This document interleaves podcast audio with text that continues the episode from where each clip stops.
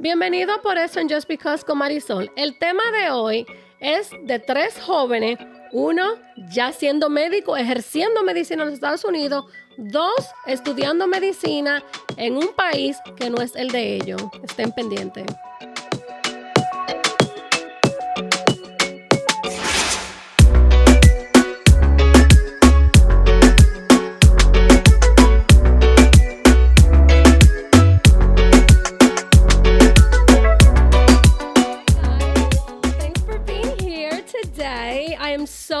Excited. We have three amazing one a doctor, Dr. Polanco. Thank you for being here.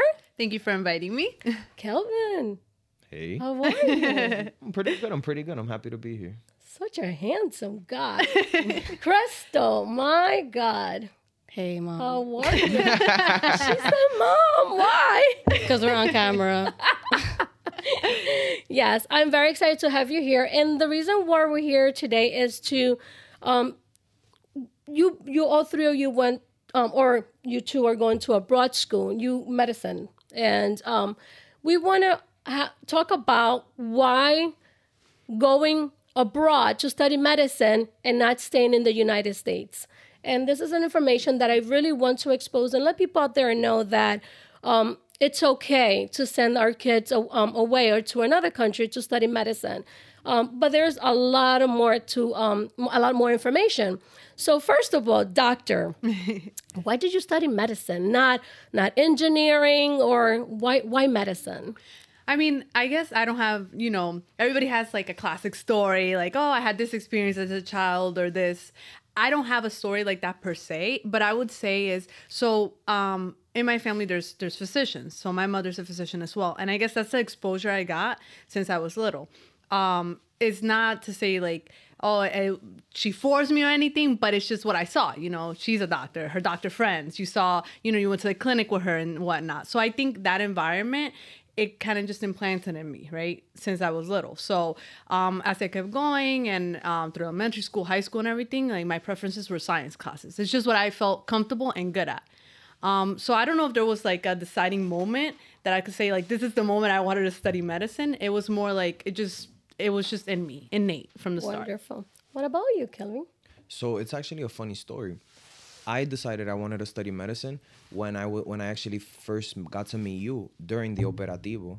Um, we did an operativo. Um, I want to say 2015 to the Dominican Republic, and it opened up my eyes to just a va- it, I want to exp- I want to say that I didn't know how much medicine impacted the lives of other people until I was actually in the trenches, looking at the extreme poverty that people go through in the Dominican Republic. Look, talking about it like Marisol, like just because it it um it gets me emotional because I like to help people in in many ways, but now I want to really help people medically wise. But you also come from a background. So my mom is actually a dentist, and it's funny. I steered to the den- dentistry at first, thinking because it's um like um Cristabel was saying, like it was in me because of my mom. But in reality, I didn't like it as much. And then studying when I got to know med, when I got into the field much more, it I te- I tended to steer more towards the medicine end, if that makes sense. That's a wonderful story. What about you, Crystal? Um, mine's actually very similar to La Doctora Polanco here because obviously I grew up seeing doctors all the time, all my birthday parties because of you. So, um, of course, it wasn't forced, never. Like, it's just something I grew up around, and then I ended up working for you since I was like six years old. So I just saw prescriptions all day, patients all day, just. And I actually liked it. Like it's, I feel really comfortable in it. And I feel like this is what I'm meant to do. I also, love it. and, and I'm going to add to that because I remember taking you to the medical mission as well. That's when Kelvin went. Um, you you were very impacted every time I let you start seeing patients, and I I, I will leave you guys alone, and you start seeing patients and measurements and everything, and, and you she will cry and Oh, she yeah. will get so I mean, it's just like it's. It, we've all done it. Like it's you see people that have nothing, so it's eye opening. It really is. That's- Feels good. It feels good to help. If it, you don't do it, you do it, of course, for them, but you feel like you feel good doing it too. So So why going abroad. And we're going to talk about the Dominican Republic because all three of you went to a school in the Dominican, or you both are still an active, active um, medical student. Um, and you all three, you, Dr. Polanco, went to um, the Dominican Republic as well. Why the Dominican Republic? Why not Trinidad? Why not, or, or another island? Um, you can answer. Okay, so I a lot of well, we're all Dominican, so it kind of tends to steer towards our own country. Cristabel was the first one to recommend UNIBE to Same. Crystal and Yeah, I. So it, it's amazing how our story all intertwines. It it, it it's kind of surreal because it's um it's kind of I don't know it, it it it in the sense that it all seems like it's meant to be. in Okay. Some way somehow. and that's great. But since you were the one telling them this school is the school to go, you go go to the Dominican Republic. Why you decide to go there? So I think when you're choosing not just what medical school, but you know what career, everything influences, right? Like um, your support system, um, your you know, like if the place you're going to is going to help you gain your your final goal, right? So I would say for me personally, and I mean I, I don't know if you guys agree, but you want to be somewhere where you know you'll have you know a good support system where where, where you're gonna thrive right? So for me at least like kelvin said um, we're dominicans right? We have family over there. We have resources and whatnot. And when you're from or when your family is from a certain area it's easier to get more information on that area. So i think personally for me when i you know when i made the decision to study abroad um i and i looked into i wouldn't look for example into mexico not because there's anything wrong you know medical schools and like mexico are are great but i'm not mexican right? So i would be it's already a hard enough process to go to another country because we're not from there right? Yeah. we're all from here. So to go to another country um especially you know if you don't have a support system there. So i think that's why. And also you know you do your research before you go you guys got some information from me but personally for me i you know i reached out to other people who had completed my final goal right? Um, can i come back to the united states? Because at the end of the day you know we love being in our country but we're from here. And this is where we wanted to um, Finish. yeah to complete our career to to continue being physicians so i think it's mostly like the support system and if it has like the things that you know you can thrive in. Absolutely. Honestly, for me, everything they said, but also financially, Mm-hmm. it's definitely you no se puede comparar la diferencia de aquí y allá. Yeah. Mm-hmm. Mm-hmm. So and also like like you said, family. Like my father lives over there, so that's just yeah a plus. Like I'm never alone. I have my family there. Yeah. And also it's like it that's in terms of the country, but making a decision like studying abroad, right? You have to take everything into perspective. Like you said, Crystal, financial point of view, right? So I, I mean, it's something, you know, loans we always hear about, um, debt and whatnot. And it's something that you have to think about when you're making a, a career choice. Even those who choose to stay here to practice medicine, you have to think if if that's something that you want to carry with, right? So you're absolutely right. Like the difference is from, you know, from the sky to the ground of like the financial burden that it may have on you and your family members, right? Um, financially, are you going to be able to come back and do what you got to do? And for example, another aspect that motivated me to go over there is that when I finished college here, I um, at least my personality is that I want to start, right? I want to like I had a plan. I want to keep going. I want to get done what I need to do, right? So sometimes the process here is a little bit different. Sometimes you have to wait a year, two years, and I didn't want to do that. So to me, um, studying abroad gave me the opportunity to start right after college, which was my goal. You know, so Yeah, that's how it was with our school. Like I literally applied, and within a few months, you're good to go. And that was one, one of my um, my next question. The the step from A to Z. How is because I know you you first you study you find out about the school, the reputation. Is it was an accredited school? All that was good with you, right? yes, yes, absolutely. Good. Now the the the step to get there, like the prep, because I know I hear a lot, even though I, I'm in the healthcare myself, and I know so many doctors that um, study abroad and then they come to the United States and for personal reasons, financial reasons, or whatever they're, but they can't practice. They can even take their first step, which is your you you know enroll in Kaplan, do um USMLE, your first because it's a lot of money. It's it's it's timing, and then not only that, perhaps those doctors that study abroad come here and they don't know the language. Then they don't speak English. Then there's another another issue that they're having. Um, what about what is that you need to do if if I want to send my child to the to the Dominican Republic now finish college? what do I need to do? Who do I reach out? What is my first step? Do do I apply? Who do I call? Who do I look for? Is there information that I, I can website? I mean, I know now mm-hmm. with social media and all that's more advanced, but perhaps you can you can let us know. So, um, I mean, I guess I could speak for the process going to the Dominican Republic more, but I think the process for any uh, foreign country would be more or less the same, right? So, um, there's slight differences in the way medical education goes here as compared to in uh, uh, abroad. So, for example, like here, your pre medicine um, in college is four years, right? But over there, uh, because of like the way the system is, it's condensed into about a year, year and a half, right? A year and four months. a year and four months, right? So, what's the process? Is either you can like when you, okay, either you get out of high school, right? And because the culture is a little bit different over there, you actually have the opportunity to go straight out of high school to the medical school because That's wonderful. yeah, because the mm-hmm. thing is that that year, so the all medical schools anywhere, abroad and here, are about four years, give or take a few months, right? But that pre medicine is a year over there, a year and four months. Mm-hmm. So it's either a you get out of high school and you go abroad and you could start, you know, they condense college and medical school into one.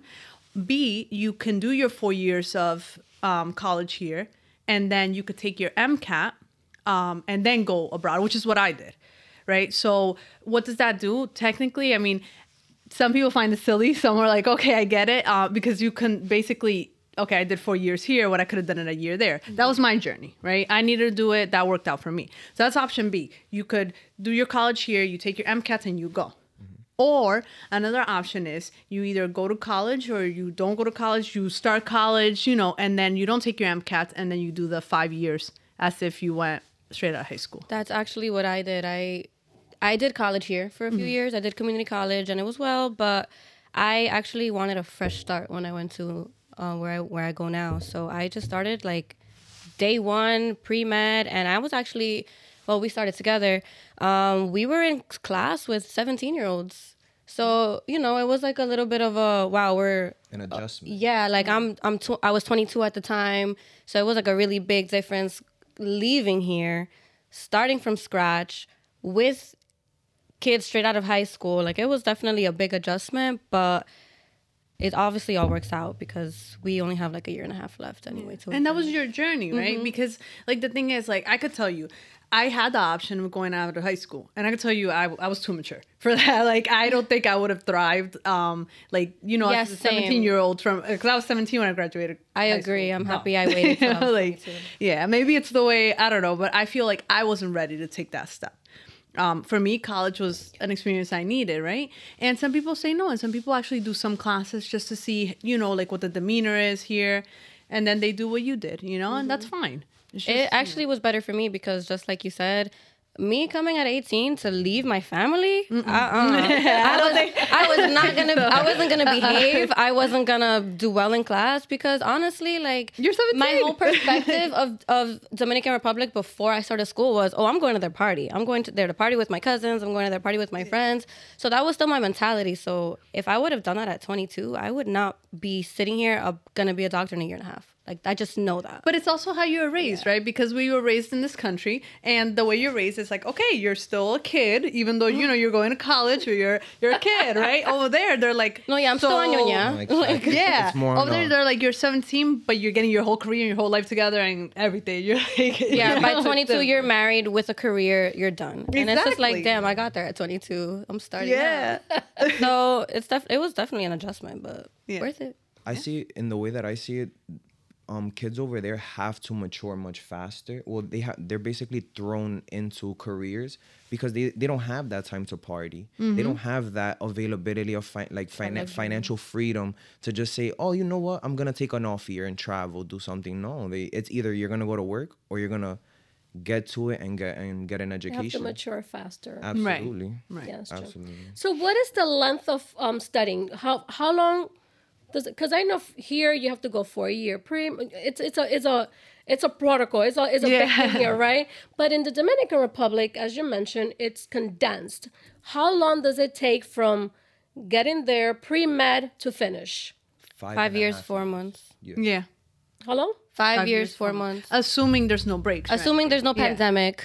Yeah, pandemics, No breaks, pandemics, life, basically, Life, right? exactly. Yeah. Yeah. Because like the fact is that sometimes that extends by like a month or two months, right? Yeah. Um, for example, for me at least, I I think mine was extended by like maybe a month and a half, right? Because I there was a point where I took like a month break, not even like a break, but I divided my classes, right? So.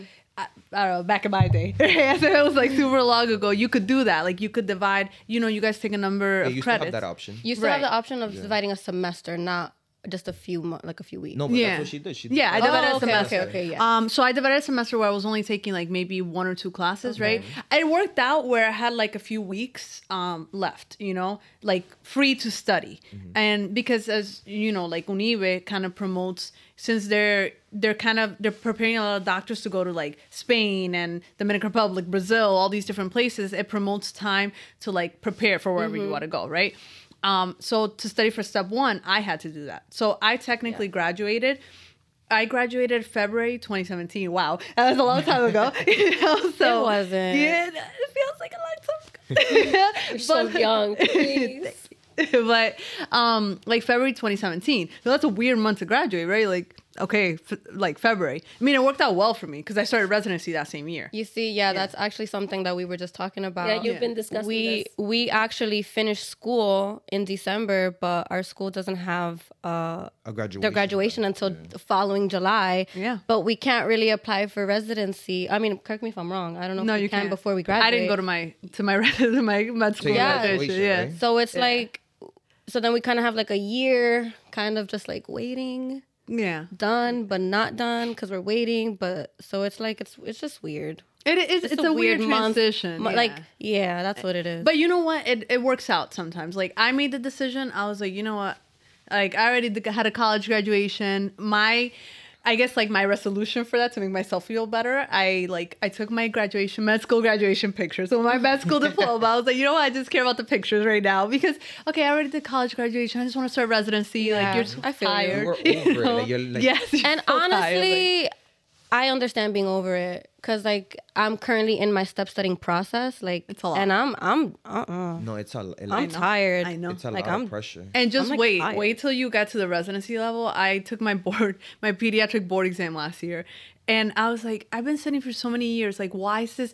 It's so tedious. It gets worse. Right? I'm just- Okay. no, no, no, no, no pressure. What do you mean it gets okay? Yeah, did it just got a little hot in here? Yeah, no, I need Somebody turn on the water. AC or something. No, you know what happened? The thing is that you go, you guys are like back to back, right? You take step one, you Mm-hmm. step two, you do uh, CKCS for I don't know. I mean, they changed it now, Exactly. right? No no, more more CS. CS. Yeah, which is That's fantastic. Thank Right, God. I know. I was like, I, I don't even know. Like, I'm so happy for you guys that are my friends, and Yes. you know. But I was like, Where was this? like no, know? that's that's a blessing. But- money wise too. yes, Oh, because it was expensive. And honestly, like, I feel like it was kind of a useless test, but whatever. I mean, obviously, I'm gonna say I that because feel you like- don't want to keep taking tests over and over. no, just that we're kind of we've been doing CS for years, so it's like Exactly. But that's the point. but like for example, you do that and then you do step three. And then you do all this residency and you're just exhausted and sleep deprived and then you have to take a board exam, you mm-hmm. know? So it it just gets like it becomes so tedious and you're like, I just want to be a doctor.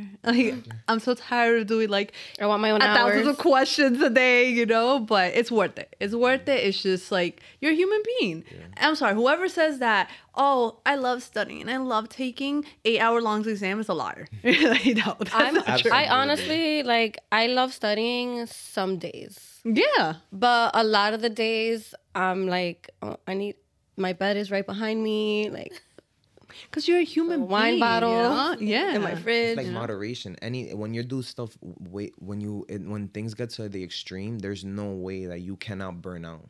Everything There's in no excess is bad. I even water, you know? Absolutely. but but it's like and then you have those moments where you're like you know what and like you want to do you want to you know you want to hands on and you want to Mm-hmm. just get to work and you're like I don't care, you know, about the the K of the chemistry and all this stuff, This like the physics. alpha yeah. receptor beta. Seriously. Yeah, you know, like I just want to give the pill. That's it. yeah, yeah, yeah, yeah, yeah, It's gonna make you better. and then you're studying all this stuff, especially for step one. Then you're like, dude, Oh my don't God. care. Like, oh. why do I have to like, I don't know, know some random mathematical and fact that there's you'll never stuff, use in your there's life? stuff that really doesn't click. Yeah, like there's yeah. stuff that I have seen every day for two weeks, and I'm still like, I don't get why. It's and for what? I mean, it's that sometimes with these standardized tests, it's not. It's about how much trivia can you really retain. And that's I not feel like- even nice. Yeah, like I feel like sometimes like a lot of the information is crucial, granted, Yeah, but yeah. there's Right. there's like a twenty percent of that or mm-hmm. 15 percent where it's just tr- pure trivia. Well, you will never see that disease. You will never see that one little fact where it's like it, it, No, it- seriously. and that one little fact's worth like ten points, like, oh, Yeah, that's Yeah. why it's worth ten points because we're never gonna see it. right? Oh my God. No. So you guys have this, all this information that you guys just share among each other. Oh, yeah. But um, a lot of us We went on a tangent. listener would be like, "What is a K or whatever? What was that?" Right? but I'm like, "Okay, they understand. We don't." But anyway, let's get back and try here to educate and to and to help out Right, um, right. our, our listener. So let's talk about accommodation. When you decide to go home, to go back to the, or or go to the Dominican Republic to study abroad. You have to get accommodation. You have to cost and expenses. So how? Because you, you you when you went to to study abroad, you your mom had already a place for you. Right, right. And I and my grandma lives over there, so that helped a lot, you know. And I know Crystal, you have your father there. you Yeah, I actually live with my grandma, so I have the advantage that breakfast is made, clothes are course. washed, of course. What about you? Dinner. So I I'm actually the Opposite. Yeah, the mm-hmm. opposite in this conversation. So my family's from Santiago, where our school is is in the capital, Santo Domingo. Santo Domingo. So I don't have immediate family. So a lot of well for the past four and a half years, not that I said not that I've done it all on my own, but in the sense that most of it I basically had to take care of things on my own. I, that's it. You, you guys get the point. Yeah. But hmm. in the sense that yeah, it, it, it it's it's good because it forced me to grow up. That the kid that went to that went to the Dominican Republic is not the kid that's sitting here right now. Like I feel like growing and being on my own has helped me a lot and it's helped me flourish in many ways. Discipline, Yeah. Definitely. Definitely. of course, yes. And then cooking wise, my cooking has gotten a lot better. but you know how to cook. That's cheating. mean- You know, you know how to cook when people buy your food. Hold on, hold on. No, but to be honest, I feel like cooking in DR actually helped a lot. It it it, it just skills Better meat, overall. better yeah. stuff. Because you other have other skills. So what is your skill? Let's talk about this. You cook. So uh, as a hobby, I like to cook. I, I it's always just since I was I guess like 13, I was really chunky, and. They no yeah, right? Dominicans call it No, healthy. él estaba fuerte. Pero, ajá, yo estaba fuerte. Yo, yo estaba, no, pero tú estás comiendo los hierros. Tú te estás- That's it. Everybody used to be like, no. but listen, but Yo, they used to go in oh, on you, you. let's not even start. Let's not. Even, I was straight up bullied. it's not even funny but um yeah they they tried getting me on a diet and i wasn't with it i was at 10 12 years old i was like i want to eat Why would you so want to be in a diet that age? no, i mean it, it was just really big. I was I, I no i was an excessive case though. I was 265 pounds at 12 years old. Okay, maybe. Tú sí estabas fuerte. I- exactly. Estaba muy fuerte. so it was so i understand where it came from but i just it, it was something where i needed to reach the point where i wanted to lose weight on my own not mm-hmm. forcefully. So i just started cooking. Listen I, it all started with one little box of spaghetti and then now on my off times when i when i'm not in dr during my breaks I'm, i actually sell food in Passaic. It's I- really good. I sell tres leches, Hit 'em up. frangs. Very good. Yeah, Good for you. thank you. So to have an idea, um, accommodation, expenses, and expenses, Mm-hmm. like how much an apartment for rental Okay. um cost in the DR? Okay, so I was Because it's a whole total. It's different. It's in pesos, and it's a different cost of living. Yeah, no, it absolutely is. Um, in terms of pesos wise, you always just change the money, but um, thankfully I get my money in DR and then I always change it as I need it.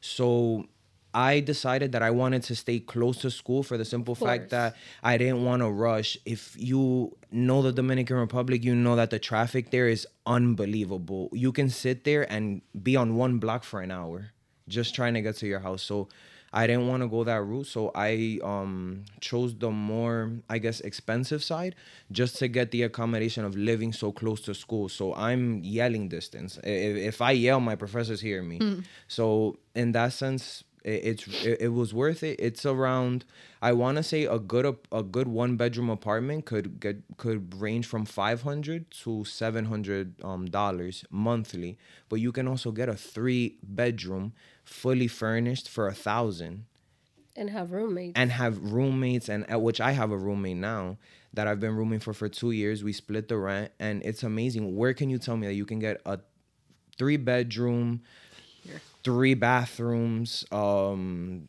uh, um just a whole bunch of accom- uh, accommodations f- for a thousand dollars Not in the U.S. not in definitely not No. so yeah And what about the expenses for the school? Um, I'm not gonna I'm not gonna talk about what schools you gar- you guys are going and where you went, um, specifically, but approximately like it's a is it uh every three months, es a cuatrimestre, es a tres meses. ¿Cómo que se eh, ustedes pagan allá? So the Dominican Republic, um, well, certain schools have they divided they they divide their semesters up yearly differently than um the U.S. So the U.S. is mainly a um yeah a winter semester and then a spring semester. Summer is optional where anyone can take one to two classes. Where in DR it's the norm to study year round. You get let's say two to three weeks break and that's a lot um between the semesters, but you're always going fully. It's a full course of um classes. There's no like one to two classes. Like we're barely here. Yeah. I Like we're don't- barely on vacation. I mean, I don't know if it's changed because like like at least what three years ago, the late four years ago, right? yeah. Um, but like for example, I remember I used to pay because I paid as a Dominican American, right? So for us, it's a little bit different. I don't know if they still It's have still that. the same Oh, yeah, price because- though. Yeah. Because like for me, I, well, you know, confirm the price for me. But for example, I know that they have a Dominican track. Um, they have the American track, and then they have the Dominican American track. So I remember I used to pay my first two years. It was twelve thousand a year, which is like um like right like something like that four thousand. No, ours. Twelve thousand a year? Yeah, Or twelve thousand. Or not No. No, Ours- Dollar? So s- yes, twelve thousand dollars a year, and then the last two years they switched to eighteen thousand. See what what they've had us starting at 18 a year for so, so three semesters a year. So you guys could do the math. Hmm. Um and now they just kept it that way. Like eighteen thousand. Yeah. Yeah. Like so it for has us not it went up, right? ours- and we were supposed to starting rotations, but we they never Because of COVID, did. yeah. Exactly. right, Because yeah. of COVID, COVID had to do a lot with it. Yeah, but um, but for me, it was like first two years, and then so since I didn't do the the pre med year Mm-hmm. because of college here, we did first two years twelve thousand, and then um, t- uh, eighteen thousand because it's three three times that you pay. Yeah. right. Exactly. So Yeah, eh, three semester. Yeah. yeah, yeah. And then this plus plus um room and apartment and your food and all that stuff. So it adds up, It but way less. Oh, than here, absolutely, 100%. Like what med school here is like cheapest. It's 40 like forty thousand. I don't even think anymore. No. Not anymore. No, I think the cheapest one that I've seen in state is maybe 50, 60. Oh my god. Wait, in state, not counting like norming, books, everything. Most Exactly, it's the average tuition. is eighty thousand a year.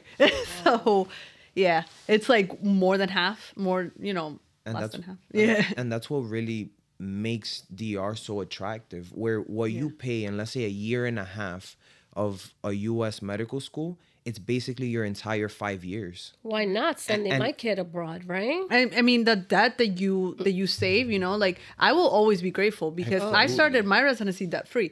So residency was my first job, Yeah. right? So like it was nice to like actually make money that was gonna be my money, you know? Yeah, that you didn't have Yeah. to think you have to pay back a bank. Yeah. Yeah. So loans. uh, What about the loans? Is it is it easy to apply for loans, or you apply within an American, or or it's in the Dominican? How do you apply for a loan in in DR for for a school? So that question is just a little tricky for us because fortunately we did not not have to pay we we didn't have to take out loans and i think that i stand um, Mm-hmm. Yeah. that Yeah, none- none of that- us Yeah. Yeah, we're we're. we're But I grateful for that. remember uh, like classmates they used to use like Sallie Mae, right? Sallie Mae or something. Yeah, I think they do that now. Yeah. so um exactly so if you want to take out a private loan there is a company called Sallie Mae that gives Sallie out Mae, loans Yeah. Okay. a little bit more expensive. Yeah, it's definitely the interest isn't the cutest, but it's a necessity for but a lot of my if you have to classmates. pay it, yeah, even if you have to pay it, it's still less than here. Mm-hmm. Yeah. And a lot of my classmates definitely go through that every month, like, oh, um, ya mandaron lo cheque, like, you know. So Yeah. it's That's kind of, wonderful. yeah. But if you add it all together, it's still less. Like living expenses. Yeah, if you think about food, it, the whole career, like I did the math one day, it should be like a hundred for all five and a half nothing. years. And no, and that's Something amazing. and I did it with living expenses as well. It came out to 130, 145, and that's like splurging. And honestly, guys, that's because we decided to study in English. If we wanted to study in Spanish, exactly, that's eh, that's a, less. that's a No, great that's a point. question. like that I if we wanna wanted, ask. okay, so I pers- I think we both personally chose to speak to study in English because we just were we are better in English. We've studied English our whole lives. It's just better, Mm-hmm. but it's triple the cost of the Spanish section. Absolutely. Mm-hmm. But in order for you to apply for Spanish class, do you have to be um, a Dominican nationality? Do you have to? So you do have to be a Dominican or Wait for Spanish? No, you to be on the Spanish. you just have to. They make you take an exam to make sure your Spanish is good enough. Yeah. Oh, okay, mm-hmm. so maybe Because I had yeah, it. because we have classmates that are from Spain. We have classmates that are from Puerto Rico. Or may, maybe to, go maybe to- to pay as a as to be as a oh. Dominican track. Oh yeah, if you're gonna be in a Spanish track, but you're not Dominican, you're gonna pay your six thousand four hundred dollars. Really? those- As opposed to as opposed to your yeah. two thousand that you'll pay if you were a Dominican. Okay. Yeah. From what we may Because I'm, I'm going to say this with Crystal, we had to get her double nationality. as well. So she became, because both of her parents are Dominican, and so was you, right? Exactly. So all three of you. It actually was better because whenever we would leave, we would spend more than thirty days there, so then we wouldn't have to pay to leave the country to come back. So it was a lot of we got a, our bank accounts. Like it was just easier to be. It's convenient from every angle. Yeah. From uh, living in the country, like um, pay, like things in UNIBE, like or you know, at any school over there, they go su- like And also- smoother. You know. No, of course, and also with um passing your credits. So let's say you're a college student um in the U.S. and you're transferring over to the Dominican. That was my next question So that you brought that up. Yeah. okay, so you if for per institution, I want to say it's three hundred dollars or four hundred dollars, not pesos. Where I passed over from two institutions and I had to pay hundred and fifty pesos. That's the equivalent of three dollars. Three dollars. almost three, like Almost literally three, not even. That's yeah. two dollars and eighty nine cents if you want to get technical. Wow. so it, it, it it's it's a tremendous. that actually circles back because that's also another reason why I did decide to go there.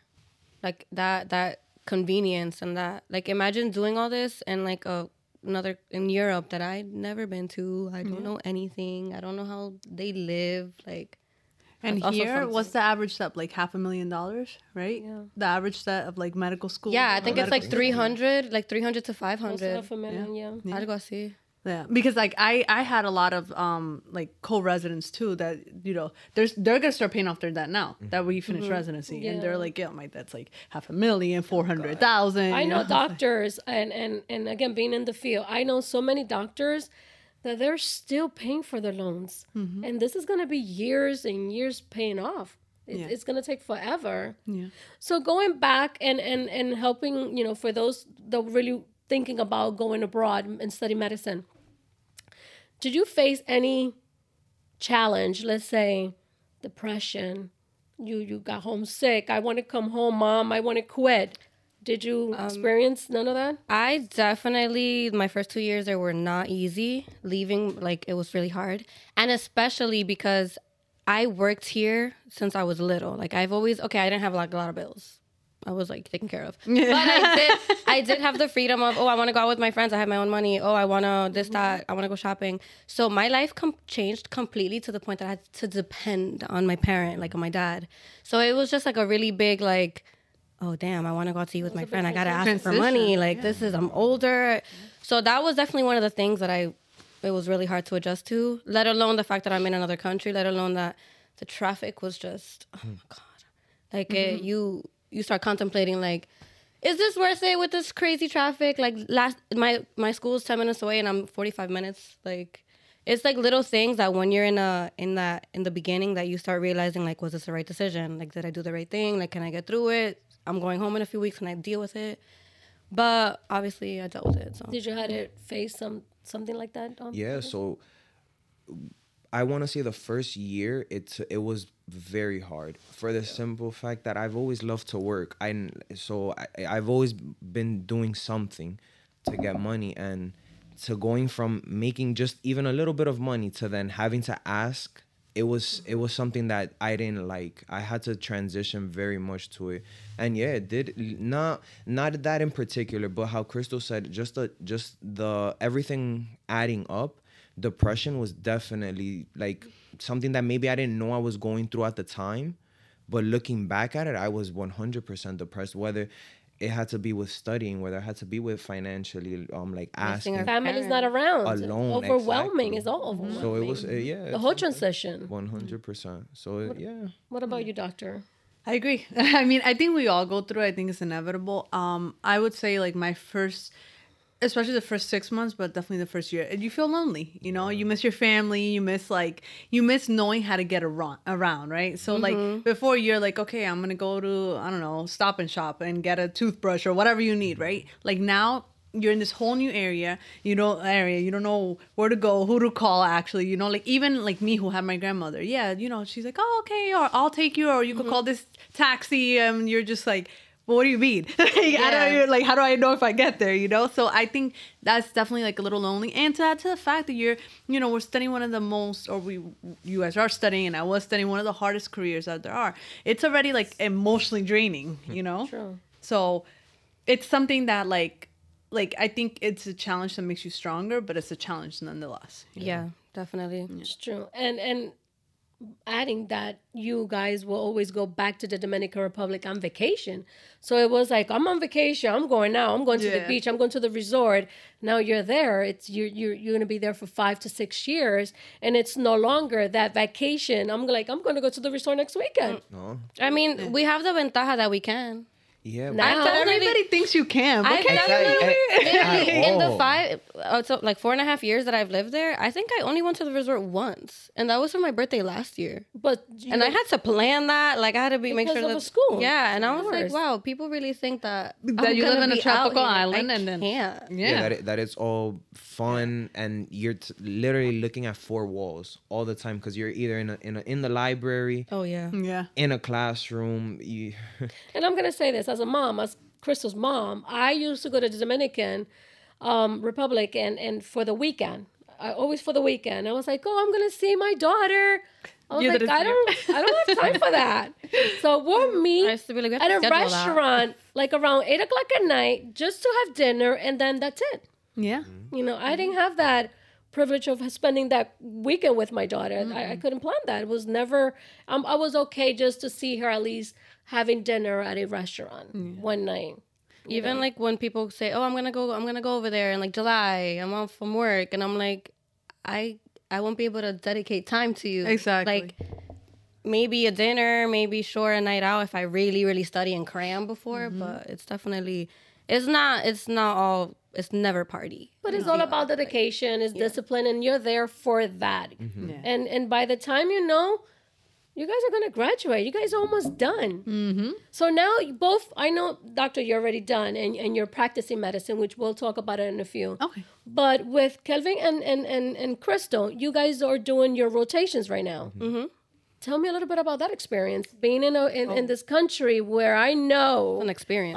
the hospitals is totally different from the U.S. It is definitely an experience. It is a great experience. It is a different experience, and it's nothing like what it is here in every way.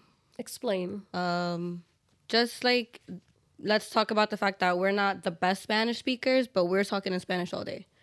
That alone is a little bit challenging. It may not be, but when you're speaking in medical terms and trying to talk to your doctor, you're higher up, it's definitely a little, it's harder than just talking like this. What about the hospital itself? Um, some hospitals are very well equipped, very sanitary. Some hospitals aren't.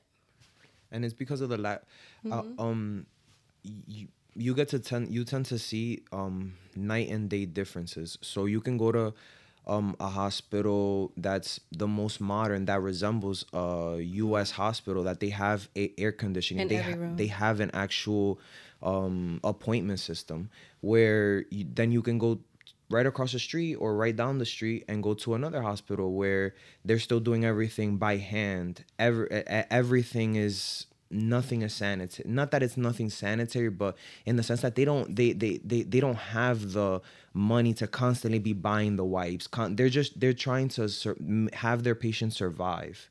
That's their goal.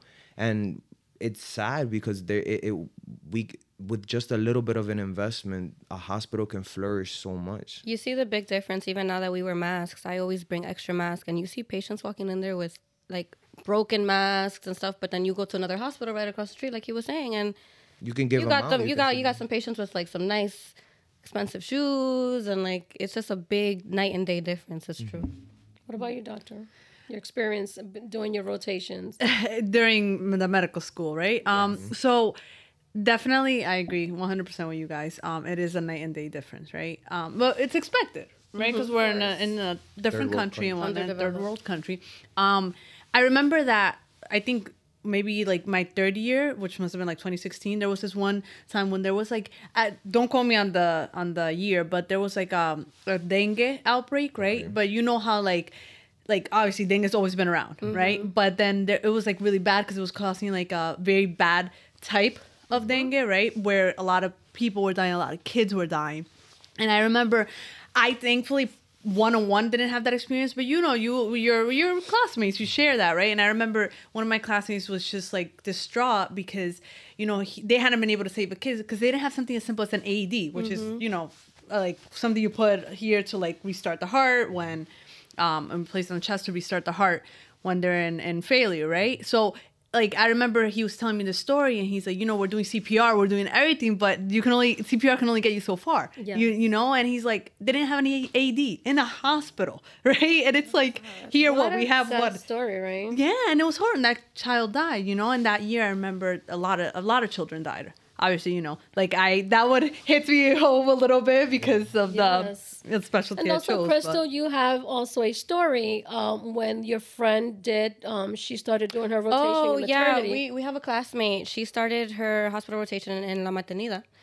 Um, Maternidad. yeah, La Maternidad in September, and she literally she would leave every day crying. Mm, it's the, horrible. because they were literally feeding the newborn babies with like plastic cups. Yeah. They were dressing them in like the shout the little booties and like Mm-hmm. the head things for the surgery. Um, that's how they would dress them yeah, they because would dress them have- like they tie them, and then like it, she would leave every day crying. So to the point that she was like, I have to do something. Yeah. So she made a GoFundMe and raised thousands and donations for blankets, for bottles, for just so many things. And she's still doing it. Like she's still getting um uh, feeding tubes for these babies too, pads for the moms, because honestly, in that hospital, the majority, I'm, I'm pretty sure you rotated in the yeah, yeah, it's rough. um, it's mostly immigrants Yeah. like that have nothing so it's just even worse That's and they don't even speak spanish so she also came up with a system to speak well her and her classmates to speak um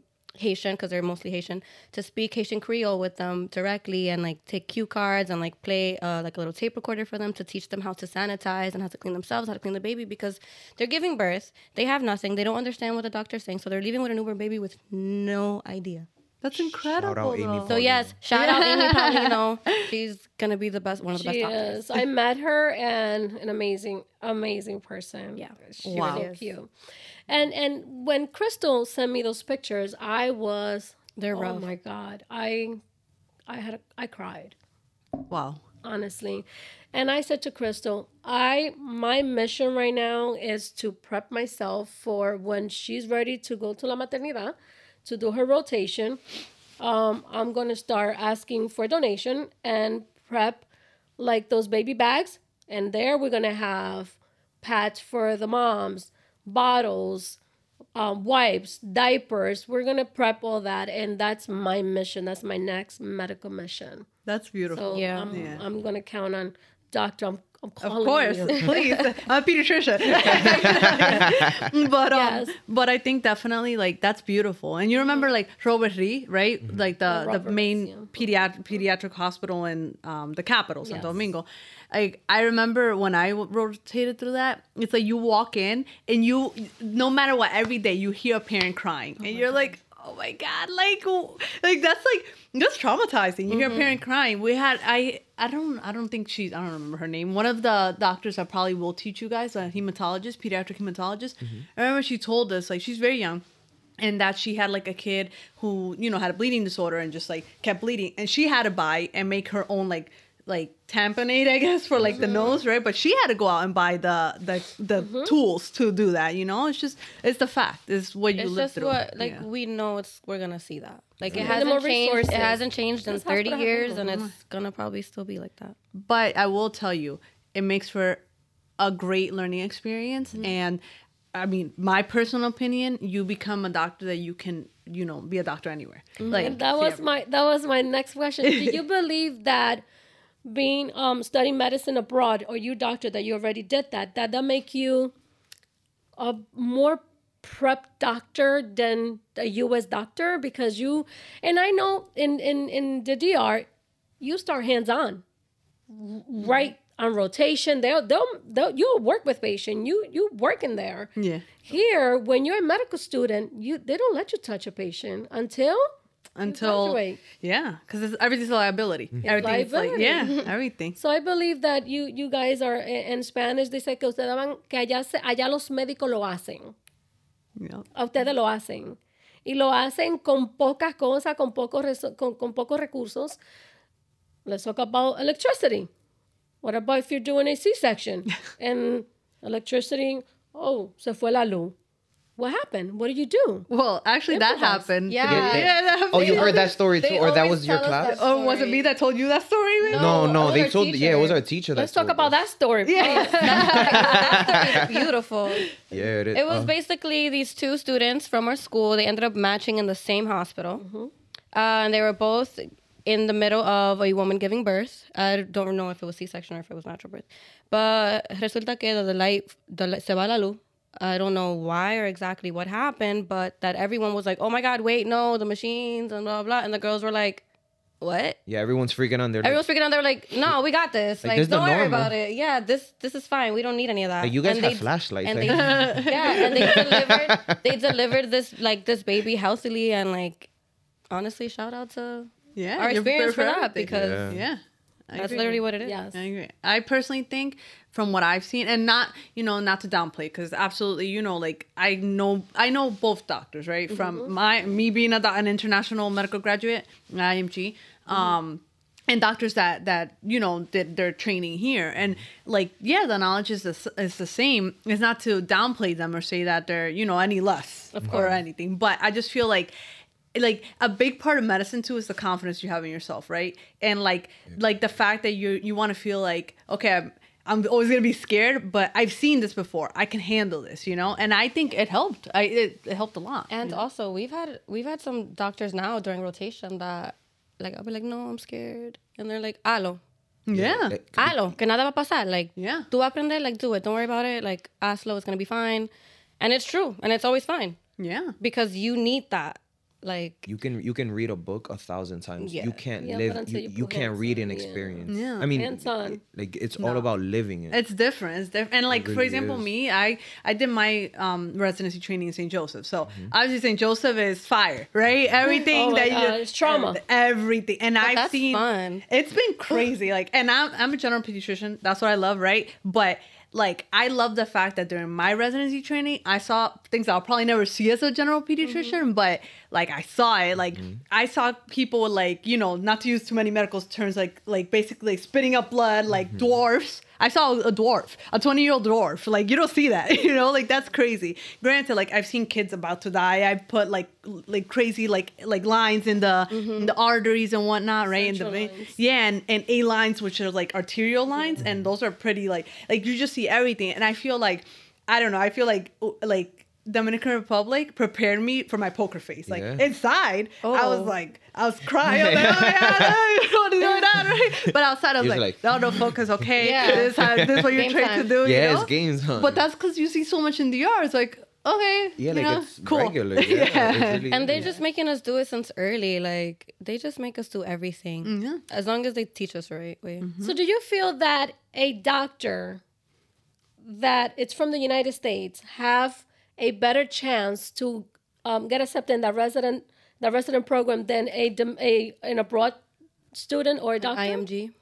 I feel like being an IMG has its own challenges, right? That's the fact, right? Um, and again, this is not by any means like trying to downplay anybody else, but I feel like we have extra things to overcome, right? So when you train as an IMG and as you guys are finishing up your career, um, you'll see that even more. It's like you're training to become a doctor in the United States, but you're also training to become a doctor in the Dominican Republic because that's you, you're that's where you're studying, They're right? um and that's just like that's the fact. Like you have to so you don't only have to do all the the, the american requirements you have to do the dominican requirements right? Um and we have our own challenges. Like the fact you know the objective fact is that they're gonna look at their um american graduates first right? So we have to do a little more to outshine Our, CV, Yes. our CV has to be like Yeah, you know, because at the end of point. the day, you could have the same grades as, you know, person X that graduated here. You both killed your step exam, but person X is an American graduate. And unfortunately, they look at them first, right? Mm. It's a challenging, yes. Is it impossible? No.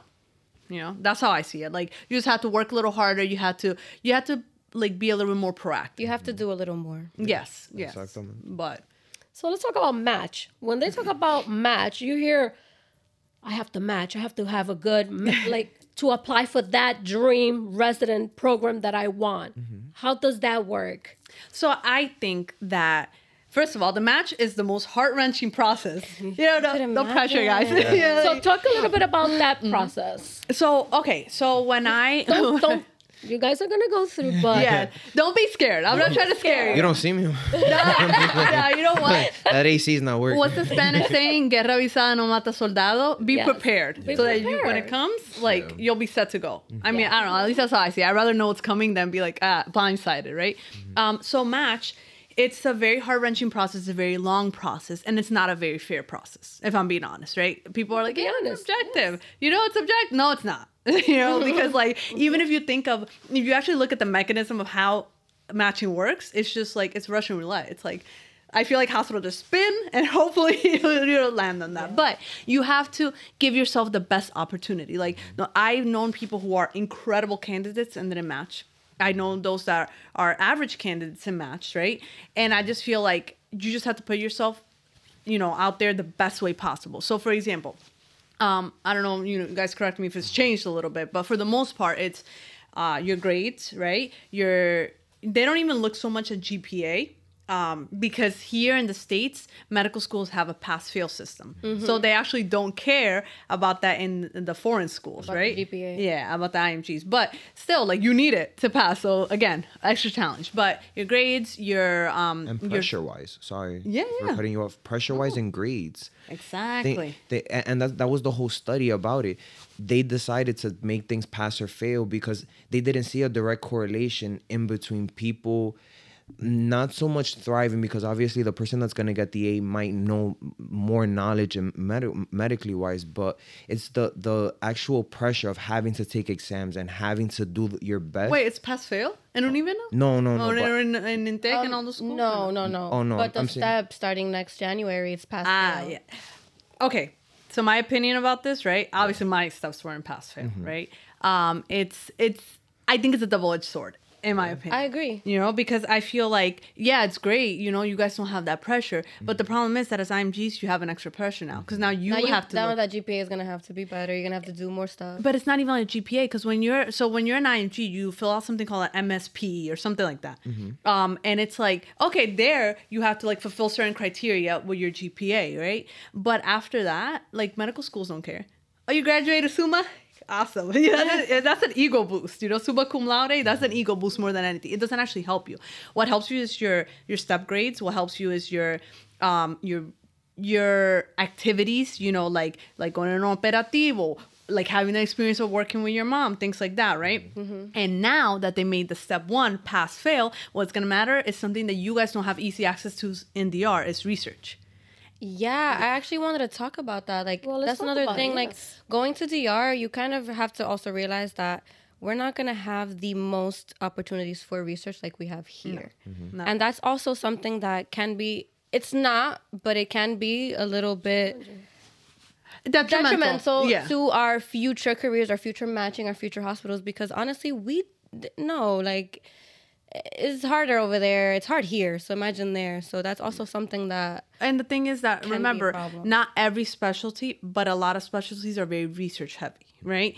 So primary care used to not be that research heavy. It used to be like, okay, cool, if you did research, that's awesome, but it wasn't a make it or break it. Now the way that primary care is going, as well as like other challenging careers such as surgery, cardiology, yeah, they're actually like they want research mm-hmm. because that's the way like the world is going, right? Research and like and and that's what's gonna make you distinct from like another candidate, right? So that's just an extra challenge, but something that can be overcome, right? So like another thing they used to look at a lot, which I don't know if it's something they look at, is um uh, outside rotations because like I did them, right? So like I did, you, you're obviously my rotations for most, at least like 95% of my career, um, of my medical school career in the Dominican Republic. But that other 5%, um, I did it in Miami. In my case, they had different options, right? which one? Family. Um, I did no, I didn't. You weren't allowed to do family in my time. Yeah, so because I wanted pediatrics, I made sure I did pediatrics, right? And I did internal medicine. Okay. Um, so I did a total of about five, uh, five, six months in Miami. And there were different hospitals in Miami, right? I know they expanded the program last I heard. Like they have some hospitals in New Jersey and whatnot that's associated, like, you know, for international rotations. But it doesn't even have to be a part of your school. It's something you could do on your own. It's just expensive, right? Yeah. And I think that's what medical students now in today's era are going to have to do. Maybe not just rotations, but research opportunities, right? Um, like something like go on LinkedIn and look up, hey, do you need a research assistant? Because they have, or like Rutgers has mm-hmm. like research opportunities for pre med they always student. have yeah. those open. Yeah, and you and that's what not only you guys, but like not so much you guys better said, more like the generations to come are gonna have to do mm-hmm. because you have to make yourself shine because you're an IMG and they just made it harder for you by making the step one pass fail. By the know? time we graduate, it's already gonna be it's like the start of the hard. Exactly. But I mean, Mm, lucky for you, you know. Yeah. Kind of fall in between, like- yeah, like you kind of like. That's a very thing. so like we we definitely gonna lack the research, not lack, but it's harder for the research part, but we do gain the clinical skills part, mm-hmm. which is more hands-on. important. So it's definitely Yeah. you gotta like You're balancing Pick right your- Yeah. And it's more battles. important in real life because you're a doctor, agree, right? yeah. But it's papers, it's politics. You know, you have to you have to do what you got to do to get into matching, right? and so, like the matching process, to answer your question, Yes. because I know we kind of I know. divert, right? Um, but the matching process, so you go through um, which is an expensive thing too you you know you apply to different programs how many you apply to uh, depends on your budget right for covid it was a little bit different because of covid all the residency interviews were um, via zoom. So what did that do? That made residency applications this year harder or last year? Yeah this year whatever. Um, it made it a little bit more challenging because since everything was online a lot of people if you were more financially well off could apply to more places. So I forgot what the fee is, but it's like your first four, your first ten school is like X amount, and then after that, per school is like ten dollars more. If you're applying to like 500 schools. That's a lot of money you know? and not to count if it's like in another state your plane fee um your stay fee they don't include all any of that right? How are you gonna Like- look when you get there? Exactly. Your your outfit, your residency outfit, I had two, right? That I wore back and forth because like so since when I was applying for um, the match, I was still finishing up my rotations in um, Miami. So a lot of things that I had to do. Me personally, my preference was to stay in the tri-state area because I wanted to be um, back home. Yeah. Right. Um, and just of note for IMGs, actually, tri-state area is very IMG friendly. They love us, right? they do. Yeah, especially most if of our doctors are IMG. yeah, because you know why? Because IMGs work hard. Yeah. And that's what people, especially in New York, you go in the Bronx and you know you're going to be seeing like, you know, like back, back, uh, back, To back patient. Yeah, like that's what they want, you know? Um, and so I applied to the tri state area, but I interviewed in Pennsylvania, New York, New Jersey, um, New, uh, no, I was gonna say Staten Island, but that's New York. you know, so that's like where I stayed. But you know, people like to go to uh, Chicago. People want to go to Florida, whatnot. And even then, while I was in Miami, I was like, okay, well, this weekend, I tr- they let you in, like schedule your interviews, right? And there was one point where I remember I tried to put them all together so that it would be easier financially for me, Yeah. right? Because obviously you get excuses, but at the end of the day, you know, you're tra- I'm traveling from Miami back to Jersey, then I'm driving to Pennsylvania to have two interviews. Like I remember one time I had my three Pennsylvania because I in different parts of Pennsylvania back to back. Or I try to make them back to back, but that's hotel fees. That's um Gas. Yeah, that's Yeah. gas. You know, Time consuming. Yes, and then I had to go back to Miami to finish up my other rotations. You know, so it's it's challenging, and then it's the wait, and the wait is horrible because like I think the last every program is different, but I think most interviews are done by um mid February, right? And then what matches like mid March, March. Yeah. right? March And it's- 14th, I think. yeah, and it's like heart wrenching. You're just like, oh my god! And then first you get the the email that's like you've matched, but you don't even know where you matched because you make a rank list, right? So you're like, this is where I want to go. So that's the tricky part. You you make a list of your top whatever schools, right? And then every program you interview at, they make a list with the 1,000 other candidates of their top candidates, and if your list match, that's how you match.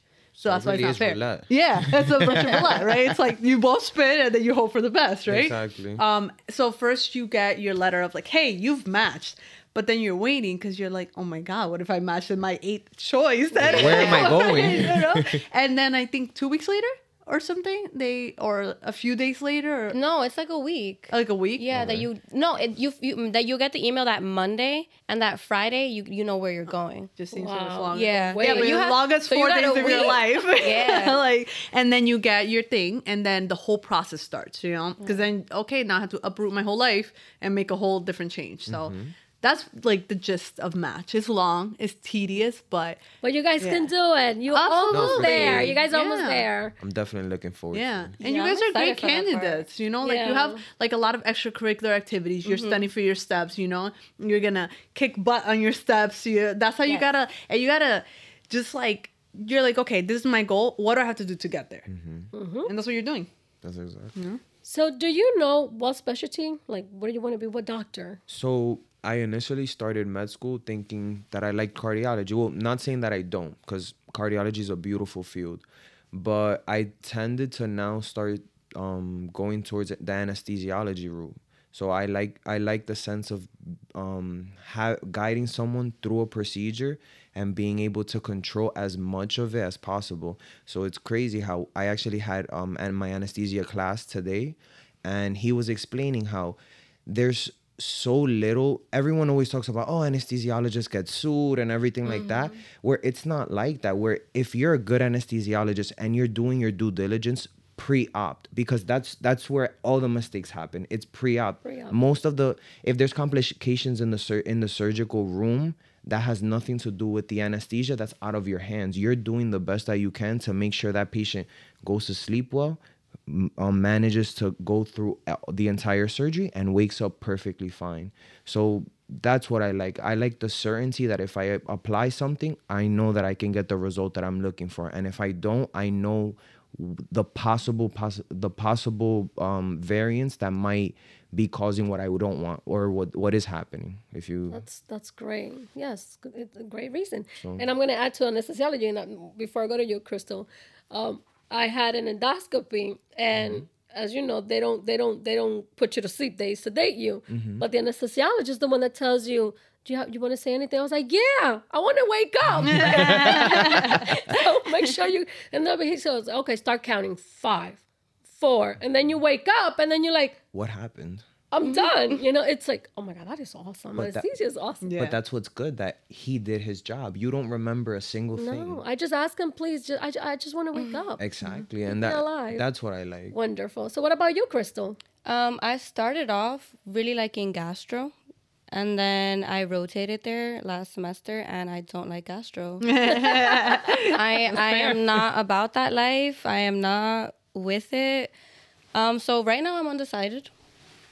Definitely a few things that I do really really like, but a few specialties, but Like what? I'm still um I honestly like I didn't get to go to pediatrics, but I did have a few kids in some rotations, and I really liked them. Like I really, Best field. But I don't know. Like I'm really sensitive, and I cry for everything. bias. no, that's fine. like, All I don't know if I can pediatricians are. so I don't no know. I really around liked it, but I obviously can't say. I'm I'm honestly undecided still. Okay, well, you still got time Yeah, I have that. time. Yeah. Yes, and you're a pediatrician. Yeah. I was so excited if you did decide pediatrics. Yeah. Come this way. Oh my god, you look you you you are such an amazing pediatrician. You can tell with your personality, and I can see, I can imagine you with those babies, and oh my it's god, It's fun. It's and, fun. And I know your mom; she's yeah. also a pediatrician. so to finalize this conversation, which has been very informative, which I think we cover everything, or do we need to add something else Um, that I we didn't cover? The only thing is because we got a little sidetracked, you know, when you asked about the process, like just like in conclusion, like the whole, you know, um, the three ways that you can go to med- medical school abroad, right? Yes. Once you get there, just to add to that for like information for the Yes, general population, please. um, if you do decide to study abroad, the most important thing that you need to do if you want to come back to the states, speaking from the states point of view, is make sure that you figure out when you got to take your steps, right? Which is like like the process that you guys are going through, right? So everyone's different. Some people decide to take it along their career, which is what you guys are doing, what I'm doing, what I did. Um, some people decide to take it after. yeah So that's something that that's a personal, you know, like thing, but I would recommend doing it during your career. During, that's the best, yes. Yeah, because like if not, life gets in the way. And then after that, the match and residency. Residency. And then here you are practicing medicine already. Practicing medicine. Getting paid. well, I want to ask, um, what advice will you give to those young kids out there that want to study medicine abroad? So, in plain and simple, do your due diligence. Really find out if you want, if you like medicine, because it's it's very easy to say, "Oh, I'm going to be a doctor," mm-hmm. until you're sitting in a room for months on end trying to retain a vast amount of information. So I feel like as as just try to find out as much as you can about it before you get into it because as as long as you like it then you'll then you'll find the passion and you'll find what specialty you'll like but if you're doing it for let's say the money or just for the status for, to say that you're a doctor you're not going to enjoy it. And it's going to be i don't i think it's a, if you don't enjoy medicine it, it's almost impossible to finish it. Like Um, honestly, as cliche as it sounds, like you have to believe in yourself because I went through a lot of nights that I was like, okay, am I worth it? Like, is this like, am I good enough for this? But obviously, you pull through because you are good enough for it because you do love it, not like it, you love it, and just off that alone, you can do it. Yeah. And I would say everything you guys said, right? And just, you know, first of all, it's hard. Hmm. Like, no matter who says it, you know, it's hard. It's hard studying all the time. It's hard. But it's, if, like you said, if you love it, it's worth it. And embrace the difficultness, right? Embrace it. Be like, I'm tired. I'm questioning. It's normal to question yourself. Like, it's normal to be like, is this what I want? But embrace it and be like, you know what? If I'm, if I'm struggling, it's because it's worth it. That's that's what I Good would say. answer. well, thank you guys. Thank you so much for being here and sh- and, and giving all this information. Thank you for Thank you, doctor. Thank, Thank you. you.